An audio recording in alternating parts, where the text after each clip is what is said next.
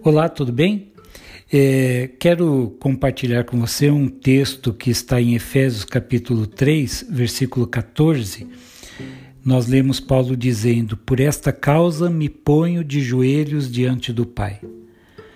Nós poderíamos fazer vários estudos aprofundados da causa que levou o apóstolo Paulo a dizer que estaria se colocando de joelhos diante do Pai. Não é esse o caso hoje.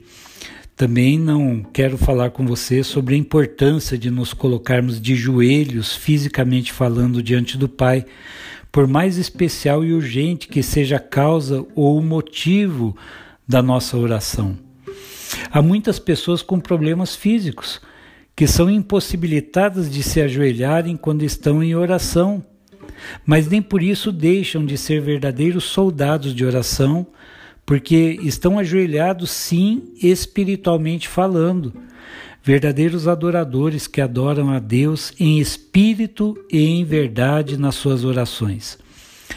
Algum tempo atrás eu li na internet uma história muito bonita que comparava a maneira que o pássaro se segura num fio ou em, ou em um galho sem cair. A história se chama O Pássaro e a Oração. E eu quero te perguntar: você já viu um passarinho dormindo num galho ou num fio sem cair? Como é incrível, né? E a gente até pergunta como é que ele consegue isso. Se nós tentássemos dormir assim, certamente iríamos cair e quebrar o pescoço. O segredo está nos tendões das pernas do passarinho. Eles são construídos de forma que, quando o joelho está dobrado, o pezinho segura firmemente qualquer coisa. Os pés não irão soltar aquela coisa até que ele desdobre o joelho para voar. O joelho dobrado é o que dá ao passarinho a força para segurar qualquer coisa. É uma maravilha, não é mesmo? Que desenho incrível que o Criador, nosso Deus, fez para segurar o passarinho. Mas não é tão diferente de nós, não. Quando o nosso galho na vida ficar precário, quando tudo estiver ameaçado de cair, a maior segurança, a maior estabilidade nossa nos virá de um joelho dobrado, dobrado em oração. E eu quero compartilhar um texto que está no Salmo, capítulo 34, versículos 15 a 18 apenas.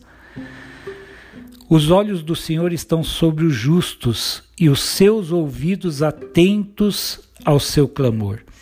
A face do Senhor está contra os que fazem o mal, para desarraigar da terra a memória deles.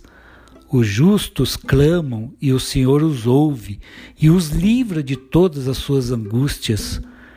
Perto está o Senhor dos que têm o coração quebrantado e salva os contritos de espírito.